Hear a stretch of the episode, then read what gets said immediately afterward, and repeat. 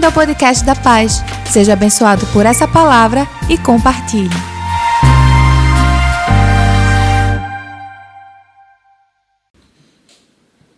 Amém. Boa tarde mais uma vez para você. Que Deus abençoe sua vida. Continue abençoando sua vida hoje. Olha, eu sempre sou muito grato a Deus pela, por essa oportunidade que Ele nos de estarmos juntos para ministrar Sua palavra, para aprendermos junto com aquilo que Ele tem a nos ensinar. Então, que minha oração hoje por você, por sua casa, por todos nós, é que o Senhor fale aos nossos corações e nos traga a, a nossa mente tudo aquilo que Ele tem para nos ensinar. Vamos orar? Senhor, nós te agradecemos pela tua palavra. Abençoa esta tarde, abençoa as pessoas que nos ouvem, que nos acompanham neste dia, Pai. É o que eu te peço e te agradeço em nome de Jesus. Olha, nas últimas semanas, nós estamos acompanhando a história de Neemias. Nós estamos vendo como, ao longo dessas semanas, Deus, através de Neemias, ensinou e trabalhou na vida do povo para que eles pudessem fazer uma reconstrução. Ao longo dessas semanas, nós vimos que precisamos construir sobre bases sólidas, que precisamos enxergar e conhecer a realidade que nos cerca.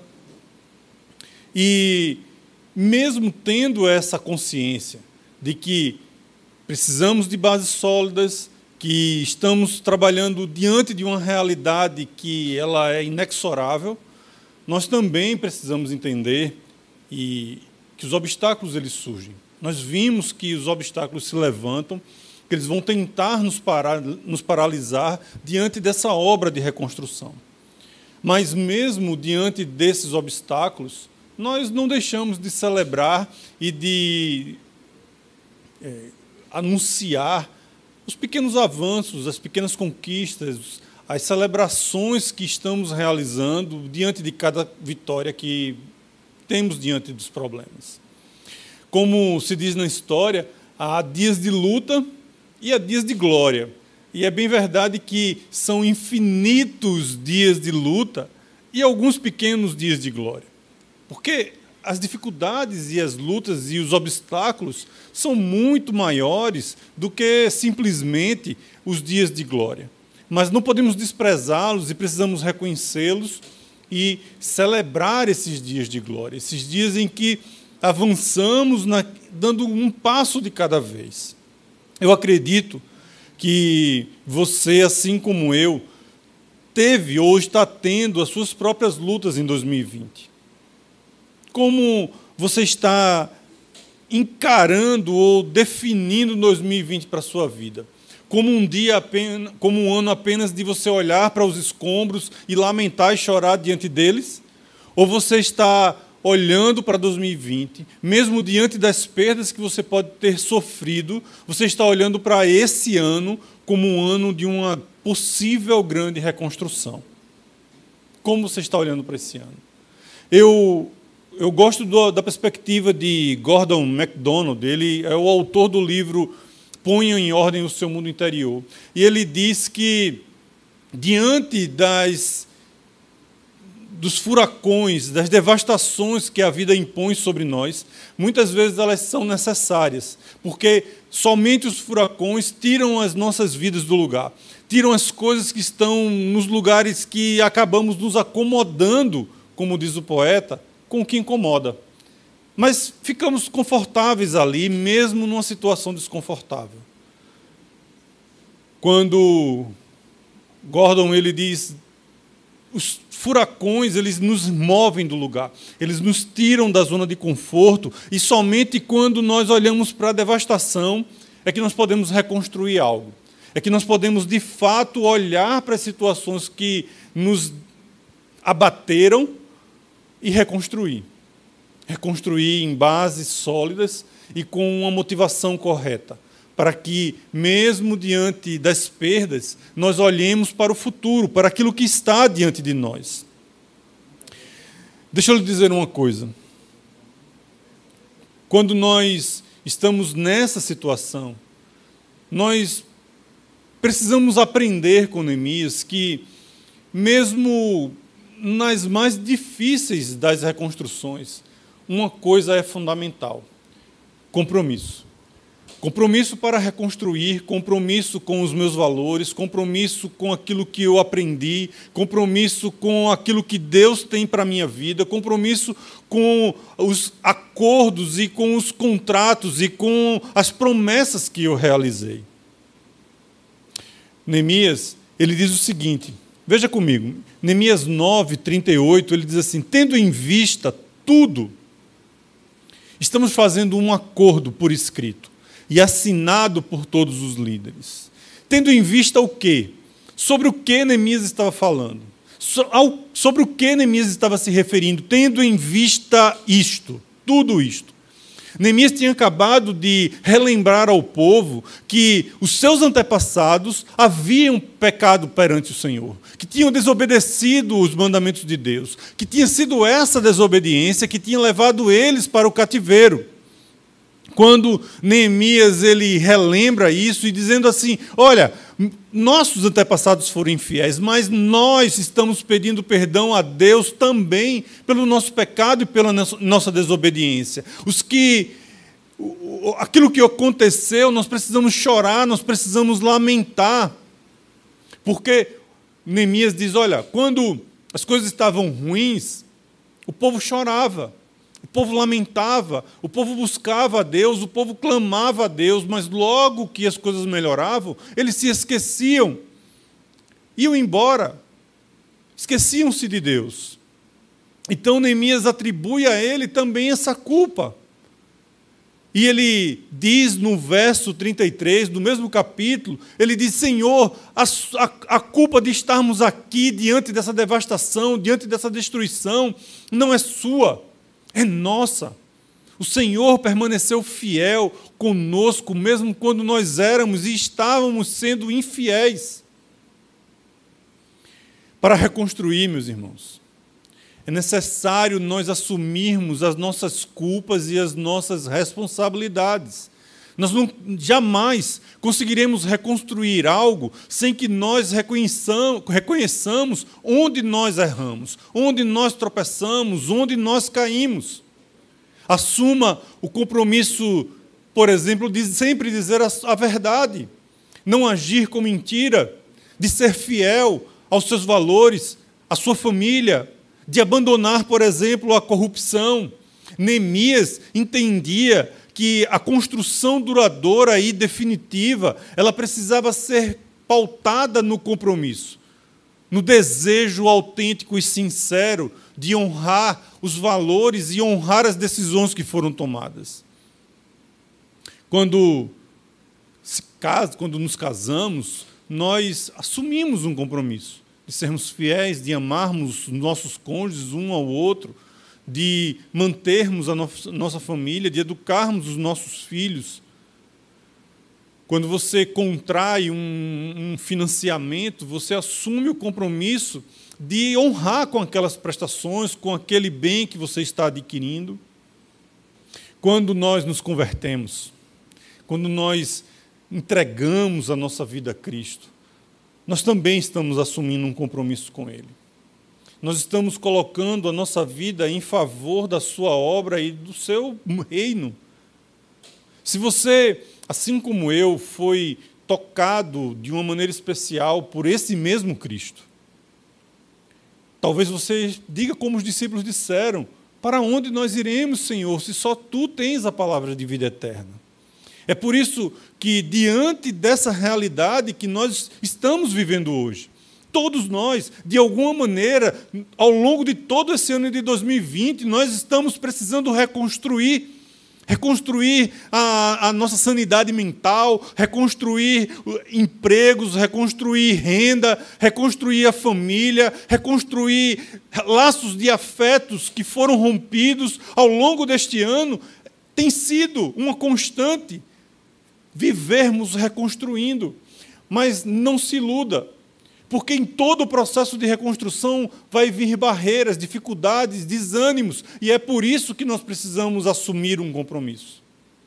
E eu gostaria que você acompanhasse comigo hoje essa jornada de como nós poderemos assumir esse compromisso com Deus. O que significa ser parte desse compromisso, assumir esse compromisso com Deus.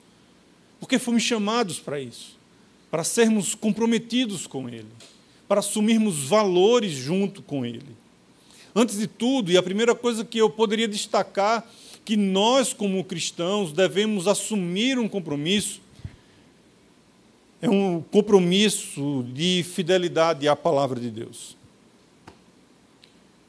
Aquele povo que estava reconstruindo, que precisava voltar à sua fidelidade para com Deus, para com Sua palavra, eles não ficaram simplesmente num discurso verbal do que eles precisavam assumir como compromisso.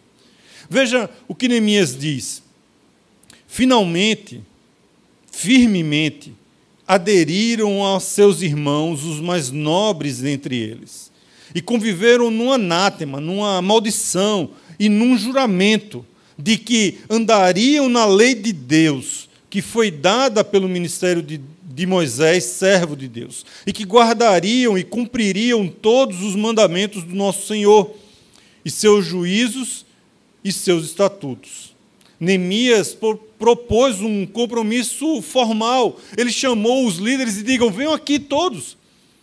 Não vamos apenas reconstruir o muro, não vamos apenas reconstruir uma cidade, vamos reconstruir o nosso compromisso com o eterno, afirmando publicamente que nós estamos dispostos a abrir mão, a se comprometer, a permanecermos fiéis, para que jamais caiamos no engano de que, se escolhermos os nossos próprios caminhos, nós teremos uma vida melhor e mais frutífera e próspera se não estivermos com Deus. Era essa a proposta de Neemias. Neemias diz: venham todos, vamos assinar esse, esse acordo, esse compromisso, porque eles entendiam que os estatutos, os mandamentos de Deus serviam para eles como uma bússola, como um norte, qual caminho eles devem seguir, que escolhas eles devem tomar. Não escolhas aleatórias, mas escolhas baseadas em princípios, em valores. Quando quando você disse sim a Cristo, você aceitou e reconheceu Ele como seu suficiente e eterno Salvador. A sua decisão por Jesus, ela pode ter sido, naquele momento, uma, uma decisão talvez emocional, mas eu gostaria de que você hoje refletisse e que, ainda que tenha sido uma decisão emocional, assuma hoje esse compromisso consciente, esse compromisso de que não é apenas uma, um desejo de que Deus supra as suas necessidades, mas é um compromisso de que você se tornará cada vez mais fiel a esse Cristo, fiel à Sua palavra, fiel ao seu Evangelho. Porque não adianta, não é ser cristão não é meramente levarmos o nome de cristãos, Precisamos agir como Cristo agiu.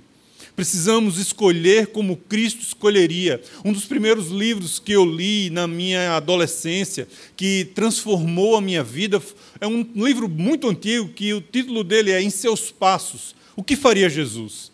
Nas suas escolhas, o que faria Jesus? Nas suas, nas, no, nas suas, nos seus paradoxos, qual seria a sua escolha? O que Jesus faria no seu lugar?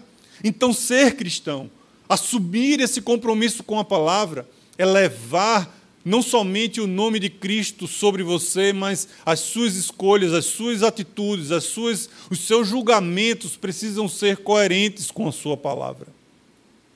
Esse livro que nós temos como testamento, como um documento que Deus nos dá para que nós possamos segui-lo e vivê-lo, é um livro que guia e pauta as nossas vidas.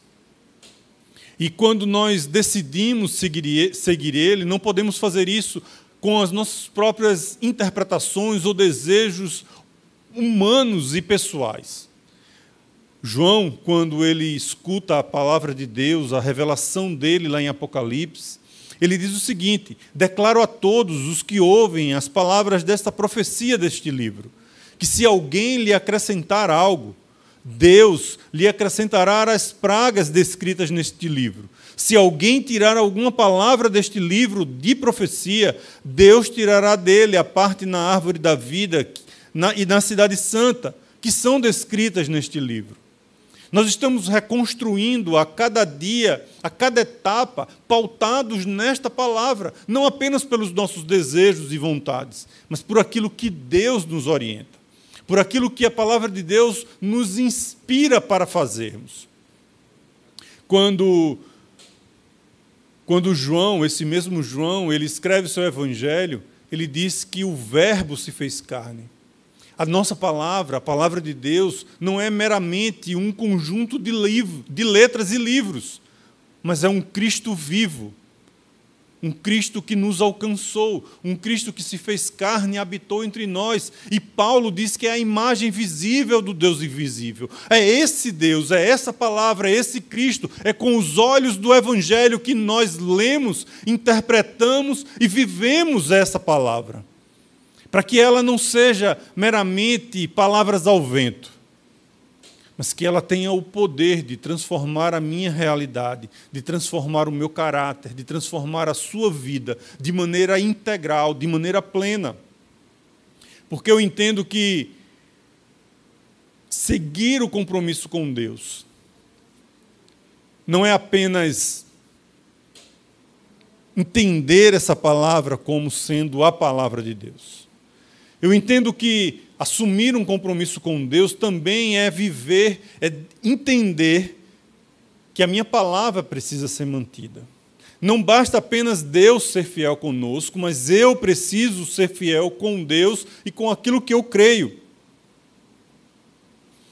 Quando Jesus ele fala para os seus discípulos, ele diz que seja a, palavra, a sua palavra se sim, sim, se não, não. O que passar disso vem do maligno, diz a palavra. E Neemias, ele convida, ele instiga o seu povo também. Veja só o que ele diz. O restante do povo, sacerdotes, levitas, porteiros, cantores, servidores do templo e todos os que separavam e todos os que se separavam dos povos vizinhos por amor à lei de Deus, juntamente com suas mulheres e com todos os seus filhos e filhas que eram capazes de entender. Agora se unem aos seus irmãos, os nobres, e se obrigam sob se abrigam sob maldição e juramento a seguir a lei de Deus dada por meio do seu servo Moisés a obedecer a todos, fielmente, a todos os mandamentos, ordenanças e decretos do Senhor nosso Senhor, do Senhor nosso Deus. Veja, Neemias, ele estava dizendo, olha, venham para aqui, para dentro dos muros de, de Jerusalém. Venham para cá, não se misturem com os povos que não servem a Deus. E quando nós nos assumimos a responsabilidade de servir a esse Deus e de manter a nossa palavra fiel a Ele. Nós precisamos interpretar essa palavra não como uma palavra xenofóbica, onde Deus estava dizendo a Neemias: não se misture com esse povo. Deus não estava dizendo uma palavra racista para dizendo não se misture com os povos dessa raça, muito pelo contrário. São palavras de dizendo, olha, vocês não podem se contaminar com os princípios desse povo. Porque a palavra de Deus, ela é acolhedora. Ela estimula você a acolher o órfão, a acolher aquele que é estrangeiro, a deixar parte da sua colheita para aqueles que estão peregrinando, para os forasteiros, para que eles possam se alimentar, para que eles possam ser acolhidos. O nosso compromisso com a palavra precisa ser um compromisso onde nós não abrimos mão dos nossos princípios e valores. Não nos deixamos seduzir pelas ideologias ou pelas políticas que muitas vezes estão invadindo a nossa consciência pelas telas das redes sociais. Nosso desafio é nos mantermos fiéis a essa palavra, a mantermos o nosso compromisso com ela. Qual é o seu compromisso com essa palavra? Qual é o seu compromisso com o reino de Deus? Qual é, esse, qual é o seu compromisso com esse Jesus que entregou a vida por todos? Quando nós, como cristãos, nós cedemos a, ao preconceito, ao racismo, à xenofobia, nós estamos maculando a imagem de Deus no outro. Nós precisamos, na verdade, é sermos instrumentos de redenção. Nós precisamos ajudar a que as pessoas tenham a sua imagem e semelhança de Deus redimidas. E nós só podemos fazer isso com amor e com acolhimento. O nome disso se chama reconciliação. Reconciliação através da nossa palavra, do nosso compromisso com essa palavra. Mas não existe compromisso sem sacrifício. Ter compromisso com, com Deus, com a Sua obra, também diz respeito aos nossos recursos financeiros, diz respeito às ofertas que eu entrego. Veja só o que Neemias orienta ao povo. Ele diz: além do mais, traremos para os depósitos do templo do nosso Deus, para os sacerdotes, para a nossa primeira, me, para nossa primeira massa de cereal moído, as nossas primeiras ofertas de cereal, do fruto de todas as nossas árvores e do nosso vinho e azeite, traremos o dízimo de todas as nossas colheitas para os levitas, para que eles, para, é, pois eles é quem recolhem os dízimos para todas as cidades onde trabalhamos. Em tempos de calamidade, em tempos de dificuldade, um povo disperso, um povo que não é solidário, um povo que não é contribuinte para a obra para a qual ela acredita, aquela obra não subsistirá.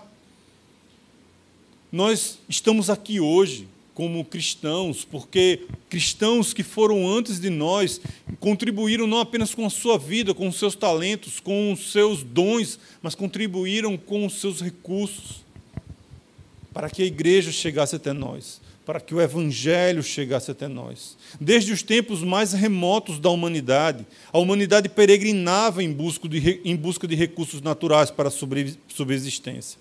O povo de Deus, enquanto peregrinava, enquanto estava no deserto, eles jamais deixaram de ofertar ao Senhor, jamais eles deixaram de contribuir com o seu próprio povo, para que eles pudessem se fortalecer, para que eles pudessem se socorrer uns aos outros.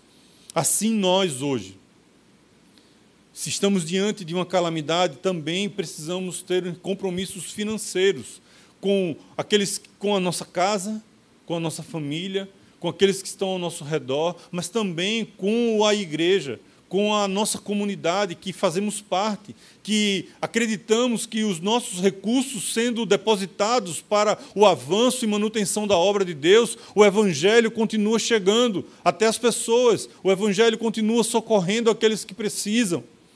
Os seus recursos chegam até quem precisa. Se o Evangelho chegou até você e até mim, nós não podemos abrir mão desse compromisso. Nós precisamos, em outras palavras, como Jesus disse, onde estiver o seu tesouro, aí está também o seu coração. Nós só colocamos dinheiro, recurso financeiro, aonde temos paixão aonde temos volição, aonde temos desejo de fazer aquilo ali avançar, de fazer aquilo prosperar. Sem isso, você jamais contribuirá com um real de, de, de recurso. Precisamos fazer, fazer isso porque somos parte desse reino. Fomos alcançados por esse reino e, através dele, nós queremos alcançar outras pessoas. E é provável que você diga e se considere incapaz de fazer isso. Todos nós somos, se formos fazer por nossas próprias vontades e pelo nosso próprio desejo. O apóstolo Paulo, ele diz assim: Eu sei que em mim, eu sei o que é em mim. Isto em minha natureza humana não há nada de bom, pois quero fazer o que é certo, mas não consigo. Em outra tradução diz: o, que eu, o bem que eu quero fazer eu não faço, mas o mal que eu não quero, esse eu já tenho feito. Assim somos nós, humanos, falhos e incapazes de assumir esse tipo de compromisso sozinhos, sem que seja pela graça e pela misericórdia sustentadora de Deus em nossas vidas. Assumir um compromisso com Deus significa manter o zelo na obra de Deus. Eu preciso zelar por essa obra. Eu preciso zelar por essa igreja. E, como o bispo Miguel costuma dizer, essa igreja não é a igreja de um pastor, mas é a igreja de um Senhor. E todos nós, pastores, líderes, voluntários, é, pessoas que estão servindo nessa comunidade, é quem faz e quem sustenta essa comunidade pela obra de Deus, pela obra de Deus em nós, porque sozinhos a nossa natureza é egoísta. A nossa natureza busca o seu próprio prazer e o seu próprio benefício. Mas quando nós somos alcançados por esse Cristo, nós não podemos mais pensar assim. Nós precisamos que a nossa mente seja transformada, que os nossos valores sejam corrigidos e a nossa bússola realinhada. Neemias fez tudo isso. Veja bem, o que ele continua a ensinar ao povo. O povo de Israel, inclusive os levitas, deverão trazer as suas ofertas de cereal, de vinho, de vinho novo e de azeite aos depósitos, onde se guardam os utensílios para o santuário, e é ali que os sacerdotes ministram e os porteiros e os cantores ficam. E ele diz: Não negligenciaremos o templo do nosso Deus. Neemias separou tudo para que cada coisa fosse usada no seu devido lugar e pelas pessoas adequadas. Tudo estava organizado para que o culto e a celebração ao Senhor voltasse. Eu tenho certeza que a nossa igreja prevalecerá, que a igreja de Cristo prevalecerá, que a sua vida e a sua família prevalecerá, que Deus irá usar esse tempo na sua vida para que você enxergue as possibilidades de reconstrução. Não fique sentado diante dos enturos, diante dos, da, das, da devastação que pode estar diante da sua vida. Eu quero desafiar a você para que você assuma esse compromisso. Escreva, pegue um papel e uma caneta, escreva o seu compromisso de que do que você irá fazer por Deus, para Deus e por sua vida e por sua família. Assuma compromissos reais pautados na palavra de Deus. Coloque no espelho do banheiro, coloque no, na porta do seu guarda-roupa, no espelho da sua penteadeira, seja lá onde for que você vai colocar essa informação, mas assuma esse compromisso. Escreva, assine e diga: a partir de hoje eu me comprometo a ser um esposo melhor, uma esposa melhor, um pai melhor, um empreendedor honesto. Seja lá qual for a sua decisão, mas não pare, não paralise diante dos entulhos que a vida está colocando para você em 2020. Nós temos um ano ainda para terminar pela frente. E eu desafio você a assumir esse compromisso de transformação, de reconstrução. Mas faça isso pautado na palavra de Deus. Faça isso mantendo a sua palavra, se sim, sim, se não, não, como um bom cristão. Seja obediente diante dos recursos que chegam até a sua mão. E zele, zele pela obra de Deus. Zele pelo reino que é nosso, porque o pão é nosso, o Deus é nosso, o Pai é nosso não é meu Deus, não é o seu Deus, mas o nosso Deus que nos sustenta e nos guia e nos guarda. Que 2020 não termine para você diante de entulhos, mas diante de uma grande reconstrução. Uma reconstrução que marcará a sua vida, a sua história e a sua família. Ore comigo nesta tarde. Senhor, nós te agradecemos pela tua palavra. Eu te agradeço porque o Senhor tem se mantido fiel para conosco, mesmo diante da nossa infidelidade, Pai. Socorre a, a nossa casa, socorre a casa dos nossos irmãos, que as nossas mãos sejam mãos que possam ajudar, que possam levar o teu evangelho, que possa socorrer aquele que tem fome, que a tua igreja continue sendo a luz neste mundo, a luz para as nações, Pai, a, a luz para aqueles que estão famintos e, e sem esperança. Que o teu evangelho seja um evangelho de reconstrução nas nossas vidas, em nome de Jesus. E aí, curtiu essa palavra? Aproveite e se inscreve para receber semanalmente nosso podcast. Nos segue também nas redes sociais, no perfil Somos Pais. E se mora perto de uma de nossas extensões, vem nos visitar. Até o próximo!